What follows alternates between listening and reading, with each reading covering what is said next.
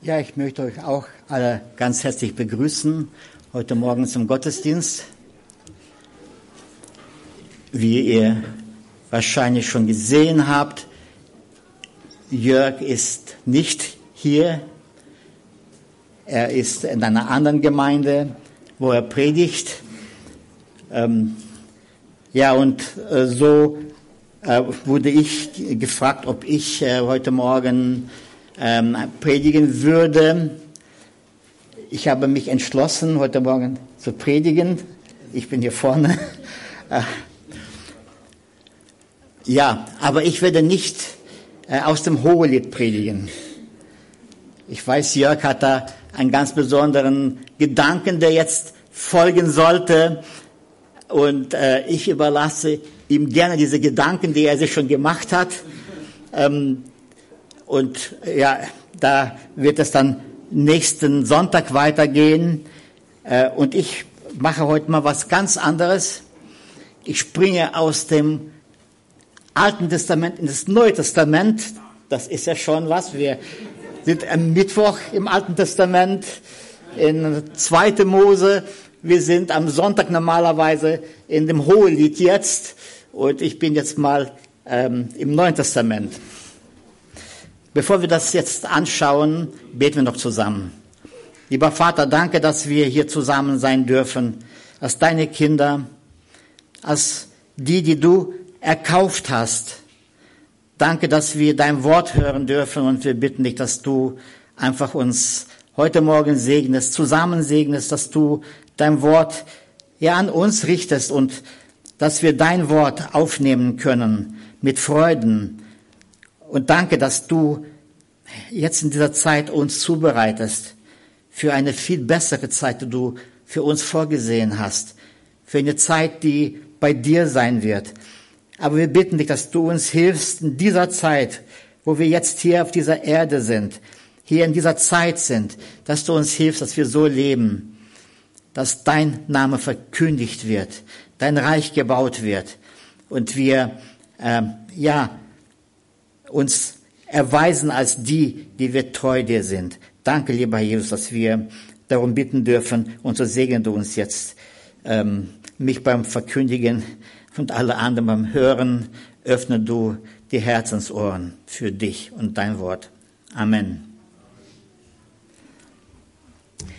Ja, ich ähm, werde ein Wort heute vorbringen, das mich schon sehr lange begleitet, immer wieder zu mir gesprochen hat.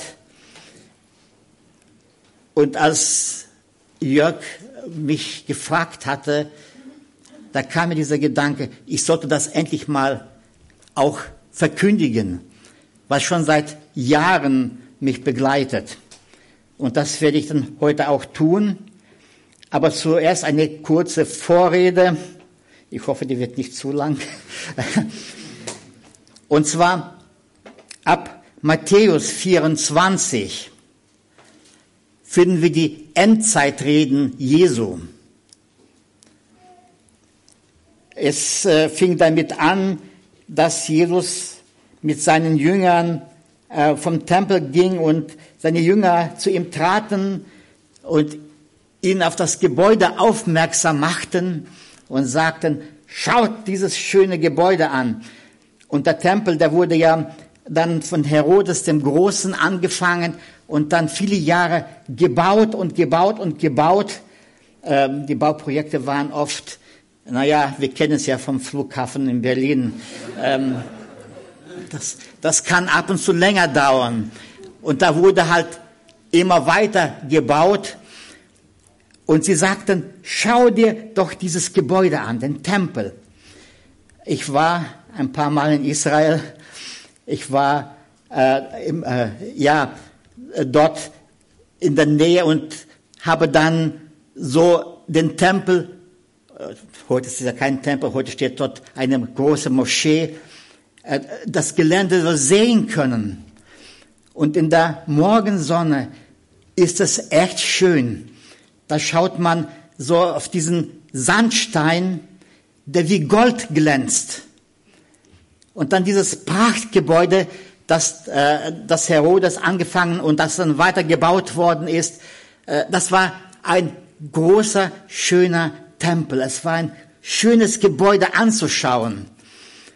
Und ja, das war auch ein bisschen so ein Stolz der Juden, dass da jetzt so ein schöner Tempel stand und die Jünger, die gehen da heraus und sie schauen, wahrscheinlich sind sie durch das goldene Tor rausgegangen und sie schauen so den Tempel an und sie sagen, ey, das ist doch ein schönes Gebäude.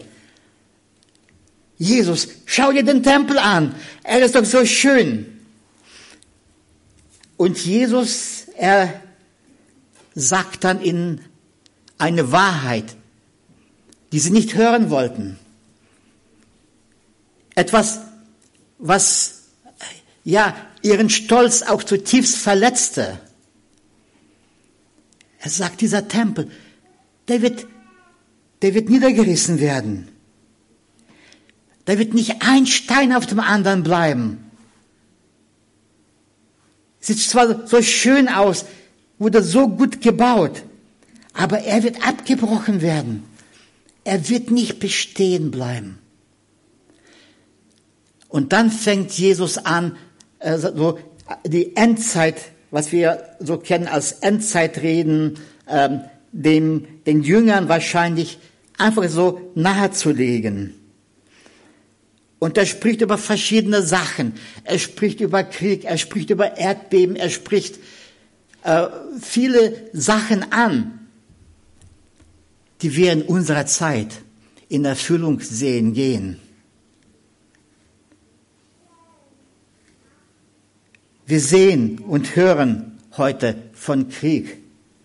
Wir haben Geschwister hier, die fliehen mussten wegen Krieg.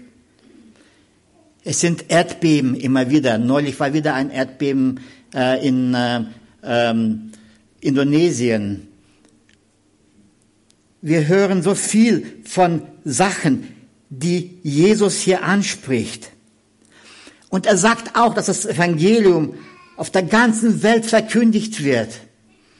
Wir haben die Medien heute, die bis in die tiefsten Regionen dieser Welt reichen. Ich weiß, in Indien, äh, ich bin ja öfter dort gewesen. Ich arbeite bei der Intermission und wir haben Projekte halt auch in Indien. Und fast jeder, selbst schon Kinder, haben ein Handy. Vielleicht nicht ein Smartphone, vielleicht nicht so ein Apple-Ding oder Samsung, die, die recht teuer sind. Aber viele Menschen haben ein Handy. Selbst in den abgelegenen Orten, da wo man denkt, die Leute, die haben noch nicht mal ein Klo in ihrem Haus. Äh, die haben, ähm, ja, schlafen auf dem Boden, ähm, essen von dem, was sie gerade auf dem Land ähm, von den Besitzern bekommen haben für harte Arbeit, die sie den ganzen Tag geleistet haben. Aber sie haben ihr Handy. Und sie laufen auch die ganze Zeit so herum. Also ähm, bei mir ist das Handy da, damit ich ab und zu mal einen Anruf bekomme. Und das sind nicht sehr viele Anrufe. Aber die Inder, die telefonieren so gerne. Oft habe ich mir gefragt, ob Gott da nicht einen Fehler in ähm, der Planung des Menschen gemacht hat. Er hätte doch gleich so ein Handy hier dran packen können, dass man dann äh, nicht überhalten muss und so weiter. So sieht es bei den Indern aus. Also äh, die telefonieren immer. Und selbst wie gesagt, in Regionen, die ähm, kaum erreicht sind, das Handy funktioniert. Die Verbreitung des Evangeliums ist möglich. Es wird auch übersetzt. Und heute haben wir moderne Programme, wenn ich so denke, 100, 150 Jahre zurück die Übersetzer von damals, die mussten wirklich große Handarbeit leisten. Als Martin Luther die Bibel übersetzt hat, das hat lange Zeit gedauert, bis er das wirklich zu Ende gebracht hat. Das Neue Testament ging schneller, aber das Alte Testament hat seine Zeit gebraucht. Ähm, wenn ich jetzt darüber nachdenke, die neue Genfer äh, Übersetzung wird auch schon seit äh, Jahrzehnten gemacht. Also Übersetzungen können sehr lange Zeit in Anspruch nehmen. Aber heute gibt es Programme, äh, Wycliffe hat solche Programme entwickelt und viele andere Übersetzer, die sehr schnell es erlauben, die Bibel in eine andere Sprache zu übertragen. Heute kann man das. Es wird auch überall übersetzt. Es sind schon so viele Sprachen übersetzt worden, schon tausende Sprachen sind übersetzt worden. Das Evangelium wird überall verkündigt. Das ist unsere Zeit. Das geschieht auch heute schon bei uns. Aber Jesus spricht auch noch weiter über viele Sachen, über Zeichen seines Kommens. Und er spricht dann zuletzt in Kapitel 24 ähm, so ganz besonders uns an. Und zwar äh, wird einmal darauf hingewiesen, äh, ab Vers 42, ähm, da heißt es, äh, wenn der Hausherr weiß oder wüsste, wenn der Dieb kommt, dann würde er vorbereitet sein. Und was Jesus damit sagen will, wir leben in der Endzeit. Er kommt bald. Er kommt so wie ein Dieb in der Nacht. Und er sagt uns, seid vorbereitet. Seid immer vorbereitet. Ich komme bald. Seid vorbereitet auf mein Kommen. Dann spricht er über einen Knechter, der über äh, andere gesetzt ist. Und er tut daran gut, wenn er sich um die Leute kümmert. Wir als Christen, wir sollen uns kümmern. Wir sollten Gutes den anderen tun. Das ist auch eine Sache, die Jesus so hier sagt. Und dann kommen wir ins Kapitel 25 hinein.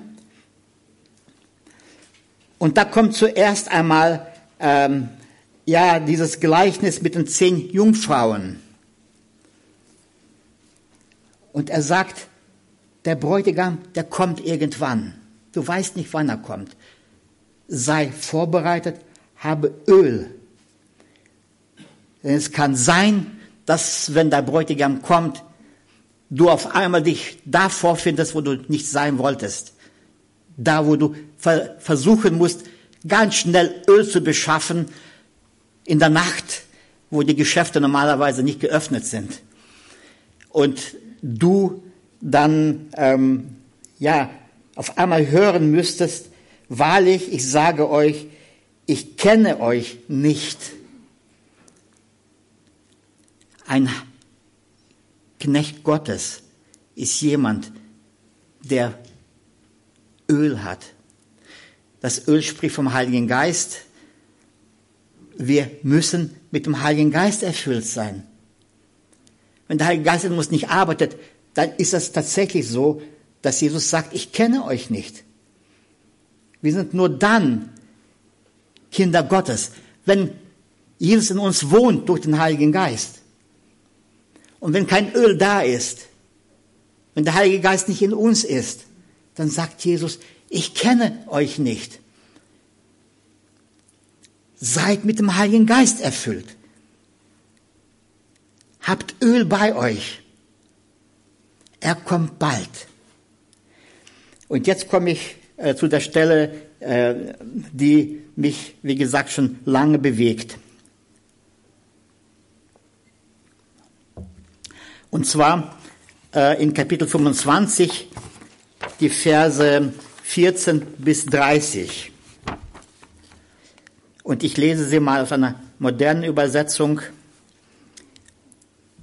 Es heißt hier, es ist wie bei einem Mann, der vorhatte, in ein anderes Land zu reisen. Ein, eine klare Umschreibung. Hier ist ein Mann dargestellt, der will in ein anderes Land reisen.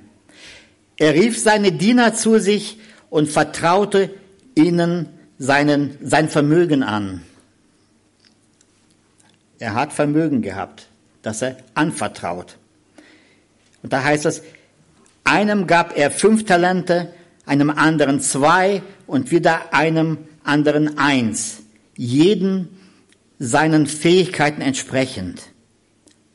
Dann reiste er ab.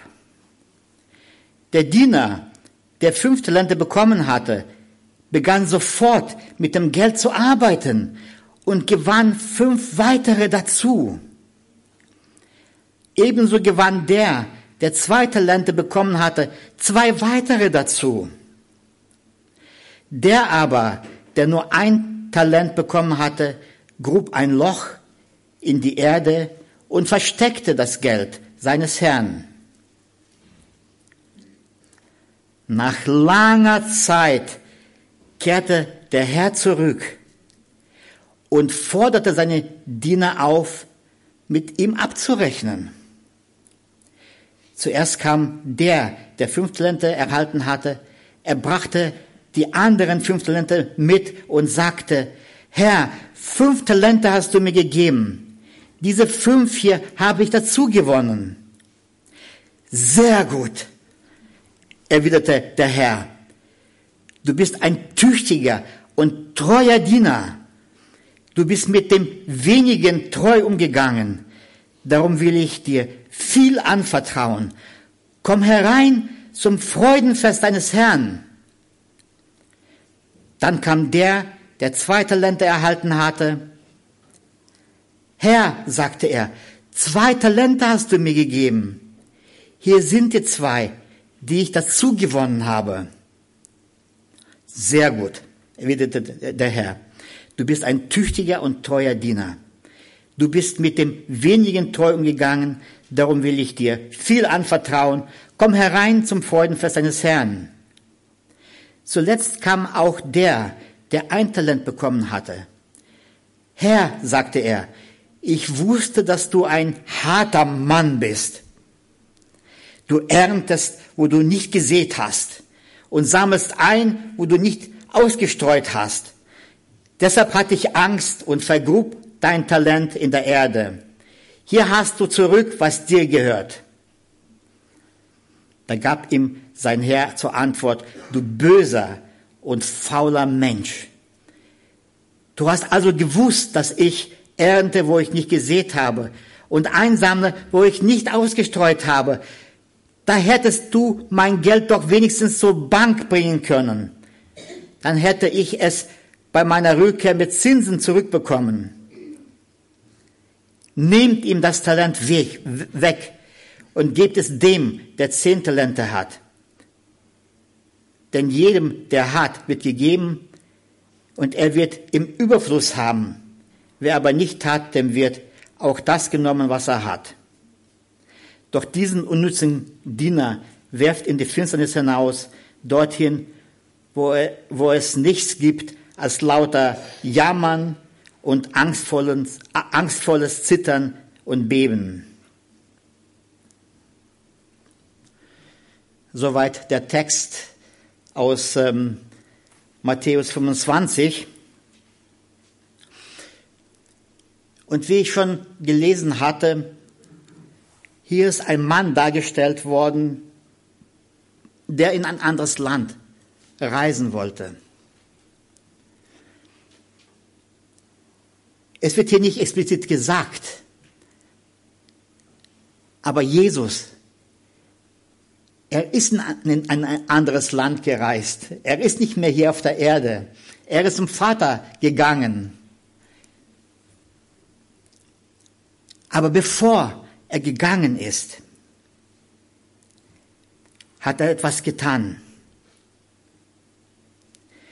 Über Jesus, da lesen wir in Apostelgeschichte 2, Vers 33, das ist die Predigt von Petrus äh, zu Pfingsten, da er nun durch die rechte Hand Gottes erhöht ist und empfangen hat, den verheißenen Heiligen Geist vom Vater, hat er diesen ausgegossen, wie ihr seht und hört.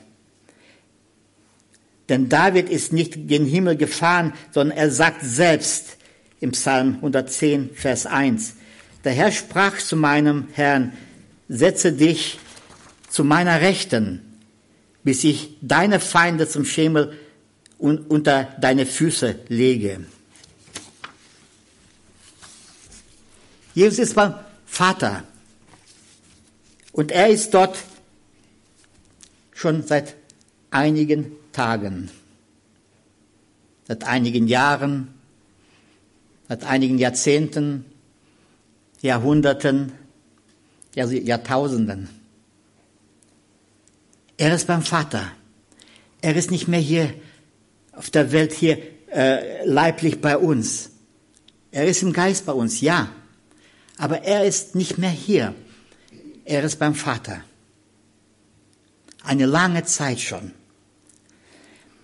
Und er hat seinen, und das heißt hier Dienern, eigentlich heißt es Sklaven, sein Vermögen ausgeteilt. Es ist erstaunlich, oder? Dass diese Diener oder Sklaven die Leibeigenen von diesem Mann äh, dein Vermögen bekommen. Äh, wir lesen hier über Talente und äh, ja, was bedeutet das eigentlich? Ähm, das bedeutet eine Menge Geld. Ähm, ein Talent ist eigentlich nicht ein Geldmaß als solches, sondern ein Gewichtsmaß.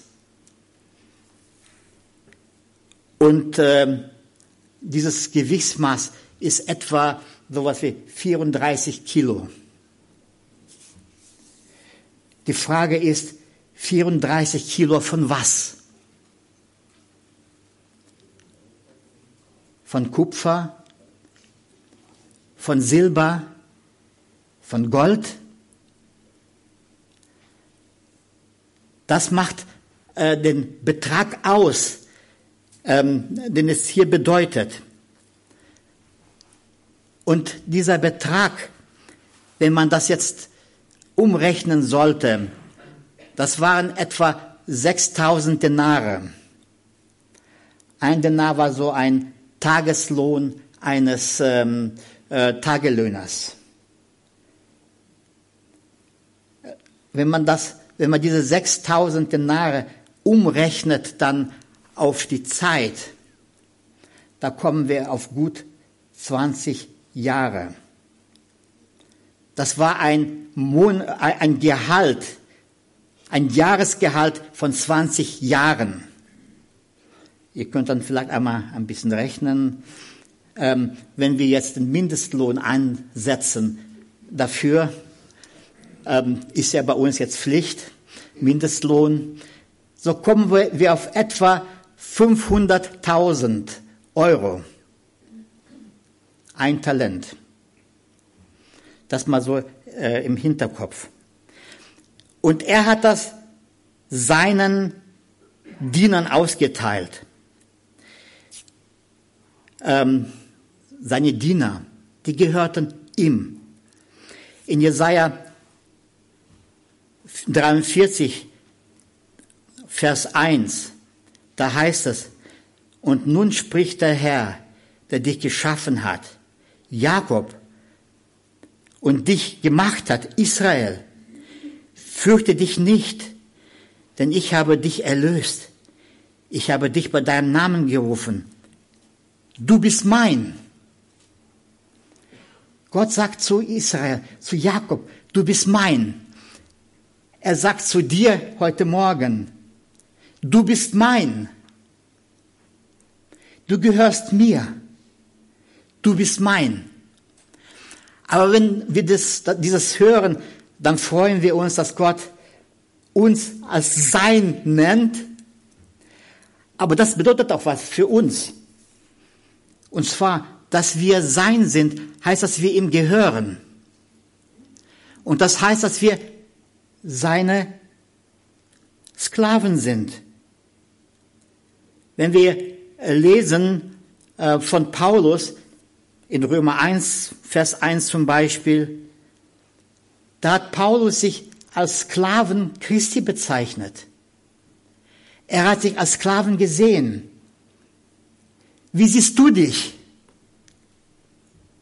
Jesus sagt, Gott sagt, du bist mein. Wie siehst du dich?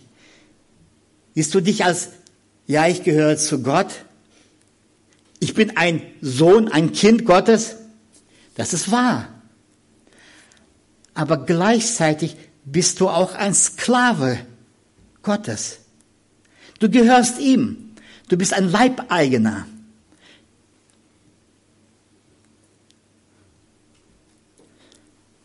Und für dich wurde ein ganz hoher Preis bezahlt. Wir lesen in 1. Korinther 6,20, denn ihr seid teuer erkauft. Darum preist Gott mit eurem Leibe. Ihr seid erkauft. Für uns wurde ein Preis bezahlt. Der Preis wurde am Kreuz bezahlt für uns. Ein hoher Preis. Jesus gab sein Leben für dich und mich. Ein hoher Preis wurde für uns bezahlt. Und deswegen gehören wir ihm. Wir sind teuer erkauft worden.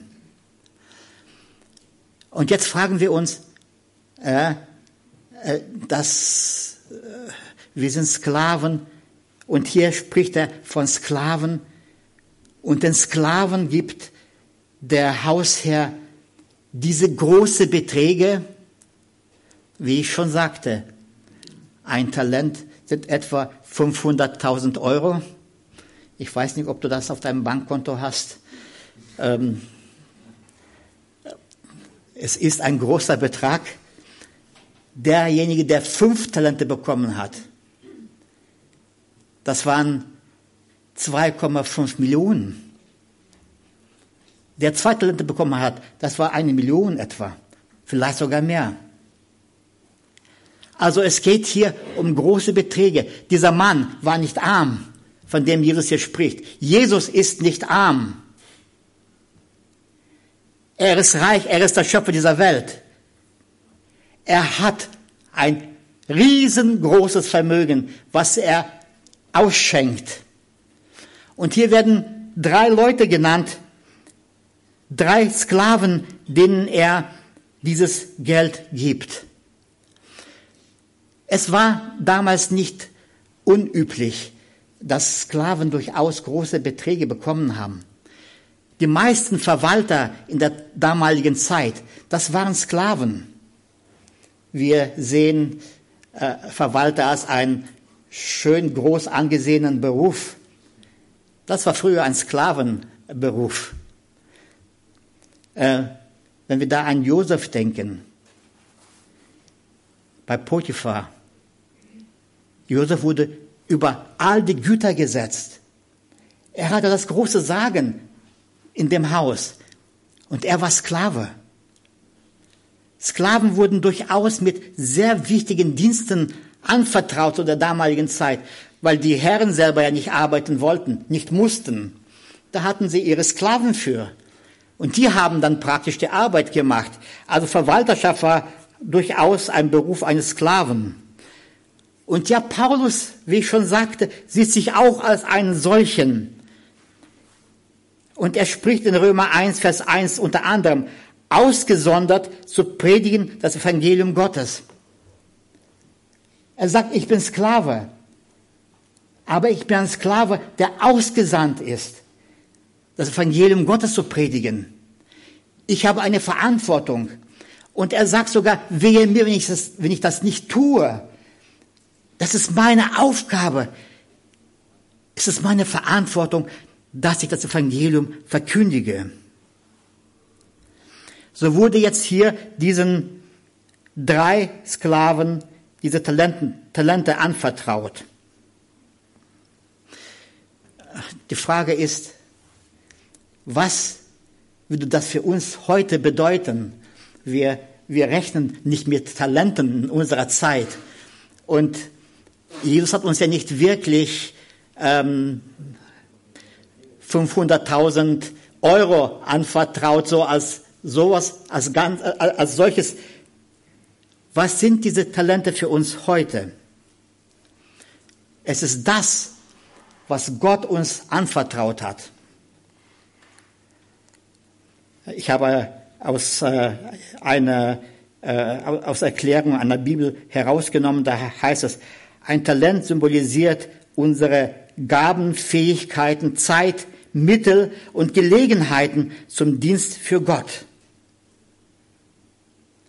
Unsere Gaben, unsere Fähigkeiten, Zeit, Mittel und Gelegenheiten zum Dienst für Gott. Ich fand das eine gute Beschreibung. Und dann heißt es da weiter, solange wir auf der Erde sind, dieses Kapital hat Gott jedem von uns anvertraut und er erwartet von uns, dass wir unsere Gaben möglichst weise nutzen, damit Christus einen Ertrag aus seiner Investition erhält. Und dann habe ich von einem anderen gelesen, ähm, und er schreibt Folgendes. Ich werde das vielleicht nicht alles lesen, ich werde das vielleicht mit meinen Worten wiedergeben. Ähm, wenn der Mensch Jesus findet, dann kostet es ihm alles. Jesus sagt, wer nicht alles bereit ist zu verlassen, selbst die Familie, der ist meiner nicht wert. Es kostet uns alles. Nicht weniger, nicht mehr. Und das ist wie eine Perle. Und äh, diese Perle, die wird angeboten. Willst du diese Perle haben?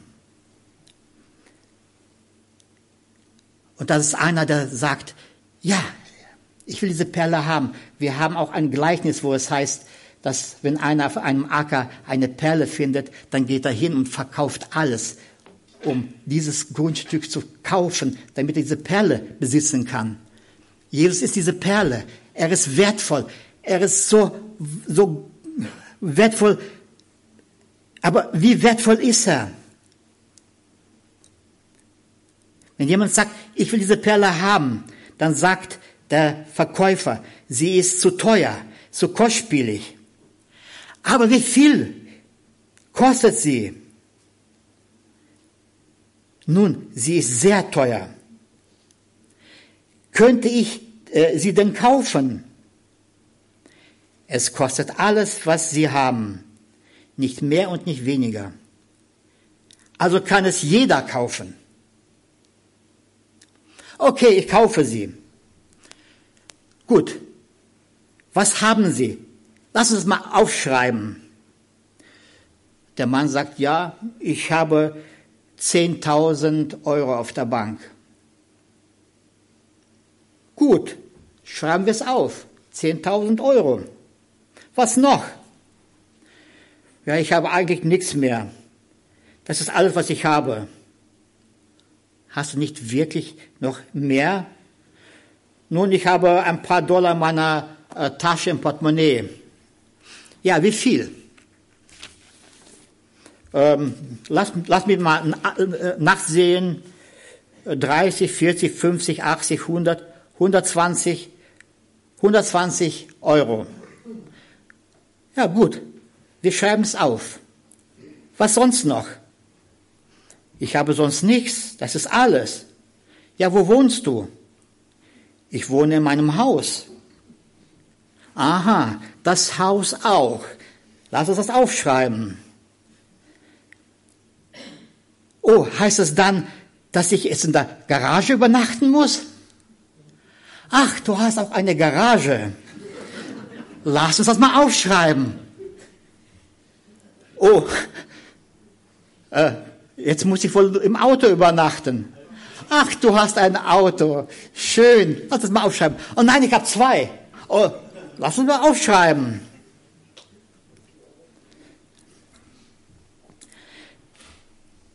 Was hast du noch?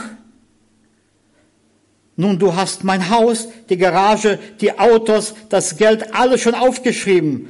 Was noch? Bist du allein auf der Welt? Nein.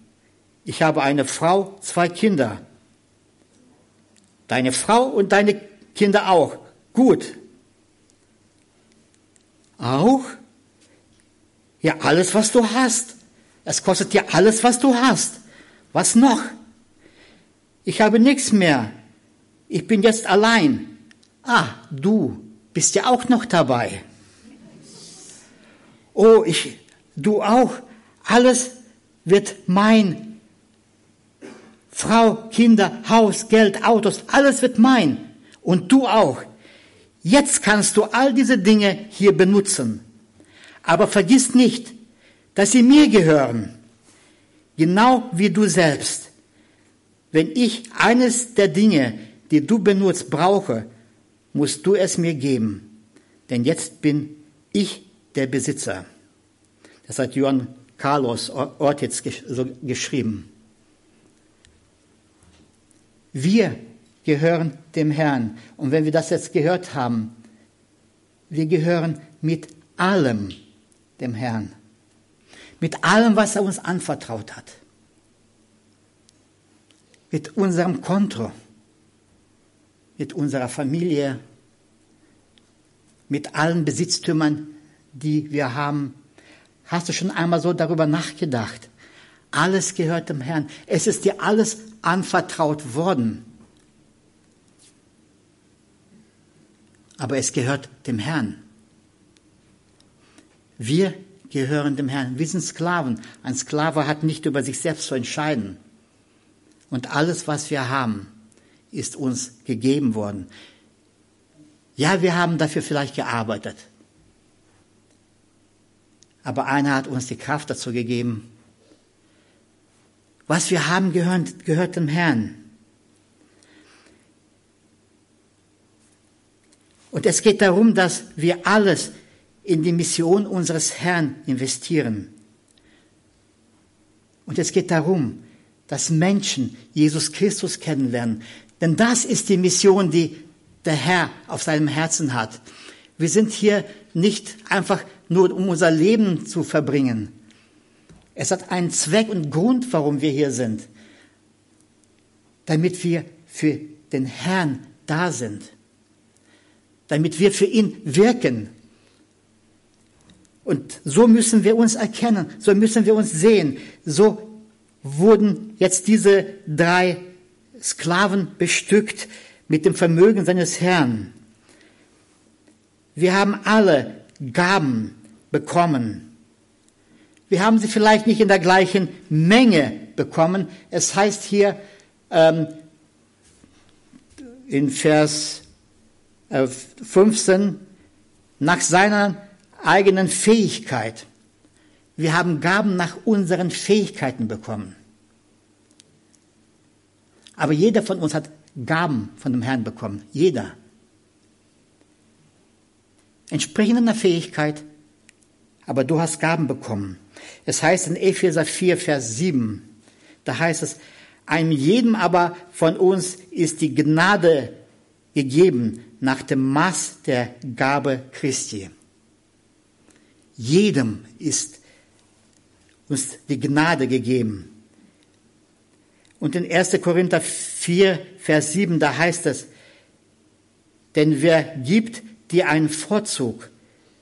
Was hast du, das du nicht empfangen hast? Wenn du es aber empfangen hast, was rühmst du dich dann, als hättest du es nicht empfangen? Also wir haben, haben wir empfangen. Es ist uns gegeben worden. Aber keiner von uns ist dem anderen zu vergleichen. Wir sind nicht gleich. Wir haben verschiedene Fähigkeiten. Gott hat dir andere Gaben gegeben als mir und als deinem Nachbarn. Wir haben alle nach unseren Fähigkeiten Gaben bekommen. Und er hat uns die Gaben so gegeben, wie er es wollte. In 1. Korinther 12, Vers 11, da heißt es, dies alles aber wirkt derselbe eine Geist, der einem jeden das Seine zuteilt, wie er will. Er hatte die Gaben gegeben, wie er will. Es war seine Entscheidung, wie er dir die Gaben gegeben hat. Dem einen hat er fünf Talente gegeben, dem anderen zwei, dem dritten ein Talent. Das hat der Hausherr entschieden. Das hat Jesus entschieden. Und jeder von uns hat die Gaben bekommen, die er braucht. Du hast die Gaben bekommen, die du brauchst. Du hast nicht Gaben bekommen, mit denen du nichts anfangen kannst. Du hast Gaben bekommen, die genau für dich zusammengeschnitten sind. Die passen genau zu dir. Du magst das vielleicht anders sehen. Du magst es vielleicht anders beurteilen. Aber so ist es. Die Gaben, die Gnadengaben, die wir haben, sind uns zugeteilt, so wie es für uns genau passend und richtig ist.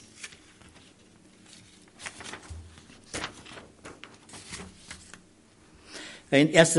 Korinther 12, Vers 4, da heißt es, es sind verschiedene Gaben, aber es ist ein Geist.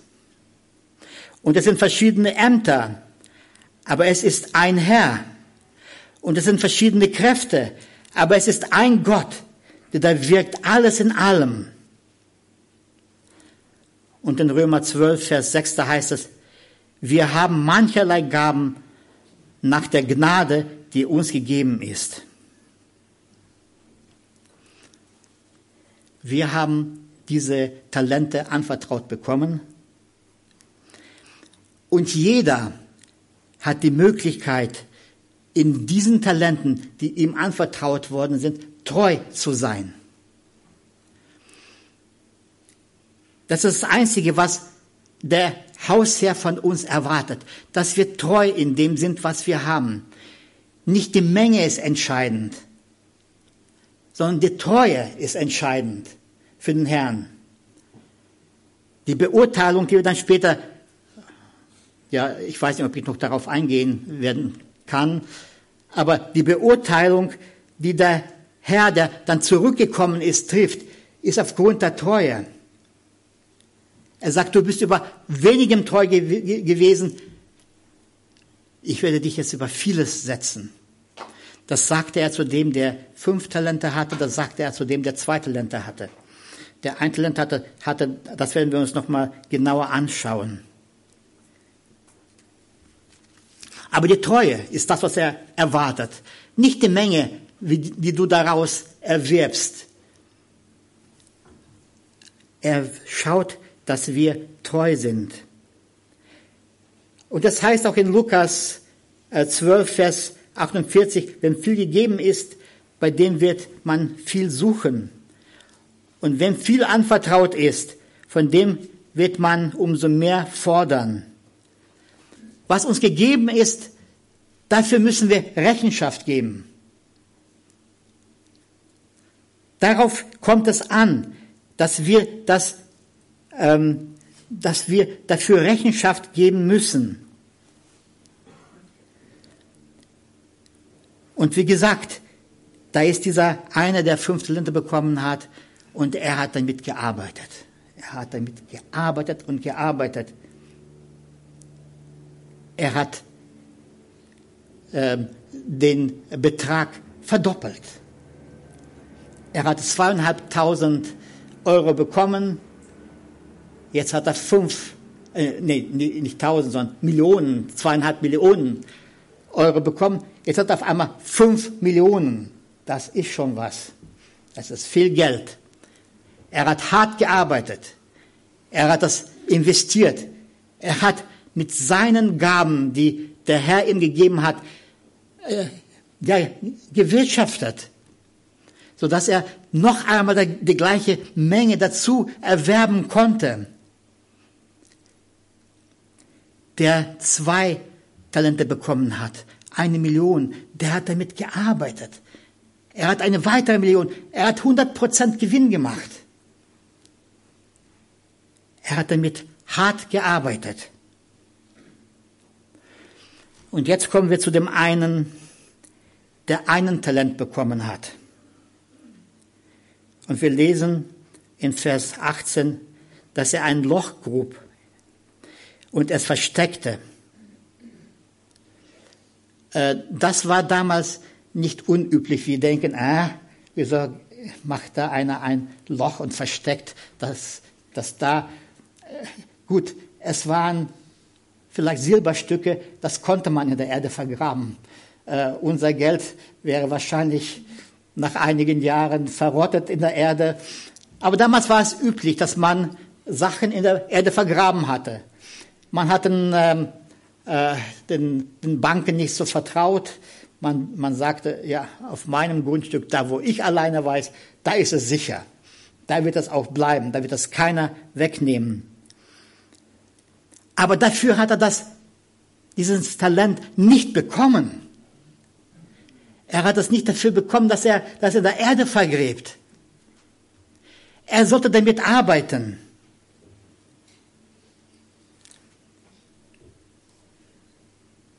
Aber er hat das vergraben. Und jetzt möchte ich oder jetzt bitte ich alle, die fünf Talente bekommen haben vom Herrn, ihr, ihr, ihr könnt gerne jetzt gehen. Jetzt spreche ich über diesen, der nur ein Talent bekommen hat. Ähm, weil das ist das, was mich besonders immer wieder bewegt hat. Nicht der, der fünf Talente bekommen hat, hat sie vergraben. Der hat damit gearbeitet. Nicht der, der zwei Talente bekommen hat, hat sie vergraben. Er hat damit gearbeitet. Aber der, der nur ein Talent bekommen hat, der hat das Talent vergraben. Und ich sehe darin eine Wahrheit, die sich mir immer wieder gestellt hat. Es sind meistens die, die denken, dass sie doch nichts haben. Die denken, dass sie, äh, dass sie nicht so gut begabt sind wie andere. Dass die es sind, die in der Gefahr stehen, dieses Talent zu vergraben. Weil man denkt, ich habe doch sowieso nichts. Dann kann ich es doch auch vergraben. Bei mir in meinem Leben, jetzt plaudere ich ein bisschen aus meinem Leben. Ähm, ich weiß nicht, ob ihr das kennt. Wenn eine Fußballmannschaft bei Kindern zusammengestellt wird, da sind dann zwei Kapitäne und die suchen sich dann aus der Menge so die Kinder oder die Spieler heraus und dann sagen sie den Namen und dann den Namen und immer so abwechselnd. Und ich weiß nicht, ob ihr jemals so als einer der Letzten gestanden habt. Ich habe es immer wieder. Und ich dachte sehr oft, hat es überhaupt einen Wert, dass ich mitspiele? Wollen Sie mich denn überhaupt haben in der Mannschaft? Ich wurde nur ausgewählt, weil ich noch da stand. Aber nicht deswegen, weil man mich haben wollte. Zuerst wurden die besten Spieler herausgewählt. Und ich stand als letzter da. Und ich dachte sehr oft, man will mich ja doch gar nicht haben. Warum sollte ich äh, mich da anstrengen müssen. In Kasachstan, da hatten wir sehr viel Schnee und da hatten wir so einen Berg und da konnte man mit den Skiern runterfahren. Und da wurde so eine kleine Schanze gebaut, ähm, oder da wurden einige Schanzen gebaut, dass man da so auch richtig springen konnte. Und dann war ich auch dahin gegangen, wollte dort auch mit den anderen zusammen äh, den Berg runterfahren. Und dann sagten sie zu mir, hier, nimm diese Schanze, hier kannst du fahren. Die war, da war, die war schon fast kaputt. Da war, da konnte man gar nicht mehr richtig fahren. Aber da hat man mich hingeschoben. Ich bin ein paar Mal runtergefahren und bin dann nach Hause gegangen. Es hat keinen Spaß gemacht, von anderen abgesondert zu sein, weil sie sagten, du bist nicht gut genug. Du hast doch keine Gaben. Wer bist du denn eigentlich schon? Ich weiß nicht, ob jemand hier in der Mitte sitzt, der auch so schon empfunden hat. Du hast doch eigentlich gar nichts. Und dass man dann sagt, ja, dann lasse das sein. Wenn alle diskutieren und äh, ihre besten Argumente vorbringen und man nicht zu Wort kommt, dann sagt man sich, na, dann, dann spreche ich nicht mit dann lass doch die anderen diskutieren, lass doch die anderen entscheiden. Ich ziehe mich einfach zurück. Und das ist die Gefahr, die ich immer wieder in meinem Leben hatte, die Talente zu vergraben, zu sagen, es bringt einfach nichts. Ich bin zweimal aus Gemeinden geflogen. Als ich hier in diese Gemeinde gekommen war, sagte ich mir, ich übernehme nie wieder irgendwie einen geistlichen Dienst. Und ich war fest entschlossen, wirklich mich nur hinten hinzusetzen und zuzuhören, aber nicht irgendwie Verantwortung zu übernehmen. Und dann hat Gott zu mir ge gesprochen. Bist du dabei, deine Gaben zu vergraben? Bist du dabei, einfach es laufen zu lassen, ohne wirklich aktiv mitzuspielen, ohne aktiv dabei zu sein. Und auch jetzt stehe ich immer wieder in der Gefahr zu sagen, lass es doch die anderen machen. Ich kann mich doch auch gerne irgendwo hinten hinsetzen. Jesus sagt zu diesem einen, er sagt, du bist ein fauler Knecht. Und ich kann das gut verspüren und verstehen. Ich lasse gerne anderen den Vorzug. Sollen die doch die Arbeit machen. Aber Jesus spricht hier zu mir und er sagt, vergrabe dein Talent nicht. Vielleicht bist du auch jemand, der so denkt. Jesus sagt zu dir, vergrabe dein Talent nicht. Nutze es. Es ist wichtig, dass du die Gaben, die Gott dir gegeben hat, auch wenn du denkst, es sind nur ganz wenige Gaben. Auch wenn du denkst, ja, ob ich, da, ob ich in der Gruppe dabei bin oder nicht, das, das spielt doch keine Rolle. Ich weiß nicht, ob ihr das wisst oder äh, ob ihr es schon mal erlebt habt. Da sitzen Leute zusammen und dann kommt da einer herein und sofort ändert sich alles. Auf einmal kommt da Stimmung herein, weil er einfach jemand ist, der gerne äh, Stimmung hineinbringt. Ich bin nicht solch einer, der Stimmung hineinbringt. Ich weiß es. Und doch will Gott, dass ich dabei bin. Auch wenn ich jetzt nicht derjenige bin, der, ähm, der vieles tun kann oder vieles äh, drauf hat. Aber Gott hat uns Talente gegeben. Und ich denke, es ist einfach wichtig. Du hast ein Talent. Auch der, der ein Talent nur bekommen hat. Es sind 500.000 Euro, wenn man es umrechnet. Und das ist was. Auch wenn du denkst, du hast doch eigentlich nichts. Du hast was. Diesen Gaben anvertraut worden, die sind von unzähligem Wert. Wenn du die vorenthältst, dann vorenthältst du diese Gaben der Gemeinde. Wenn du nicht bereit bist, mit den Gaben, die Gott dir gegeben hat, zu dienen, dann bestiehlst du die Gemeinde. Und diese Gaben, diese Talente, die gehören dir ja eigentlich gar nicht. Die gehören dem, der sie dir anvertraut hat. Wenn du die nicht einsetzt, wie gesagt, Jesus sagte zu diesem Knecht, du fauler Knecht.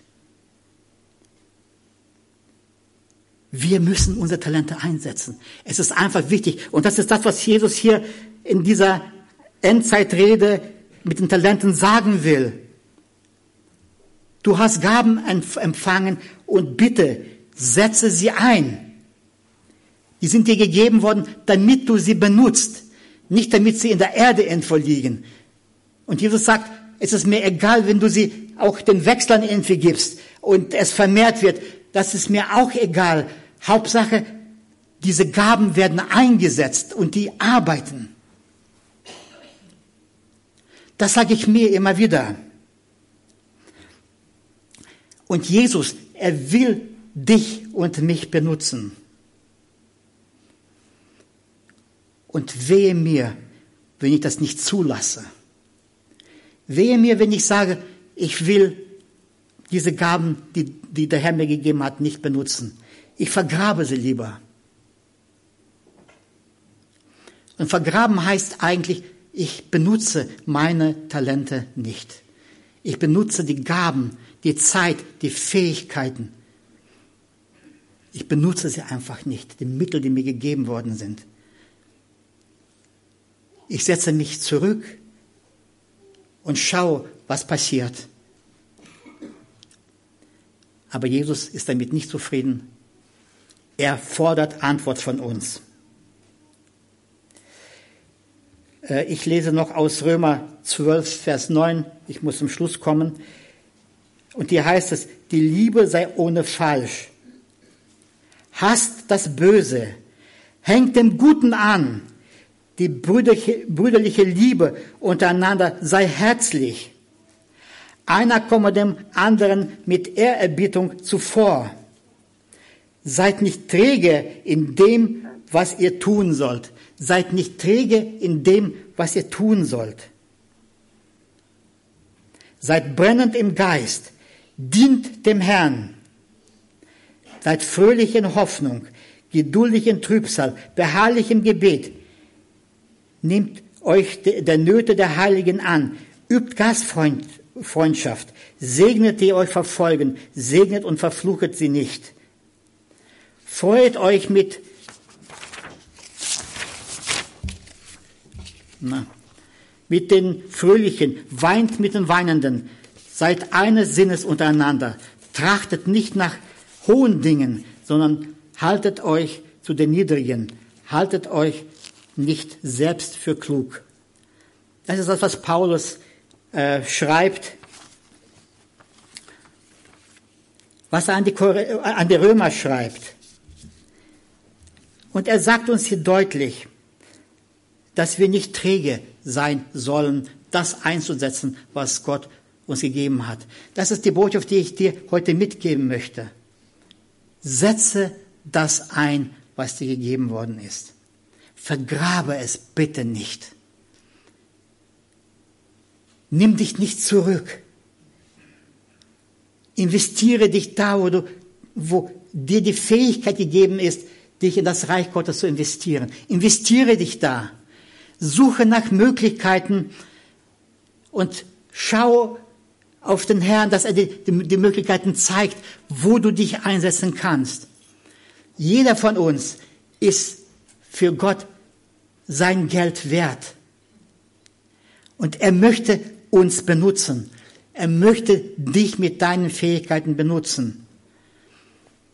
Setz dich nicht einfach da irgendwo hinten hin, das, was ich tun wollte. Einfach nur da hinten sitzen und äh, nur noch schauen.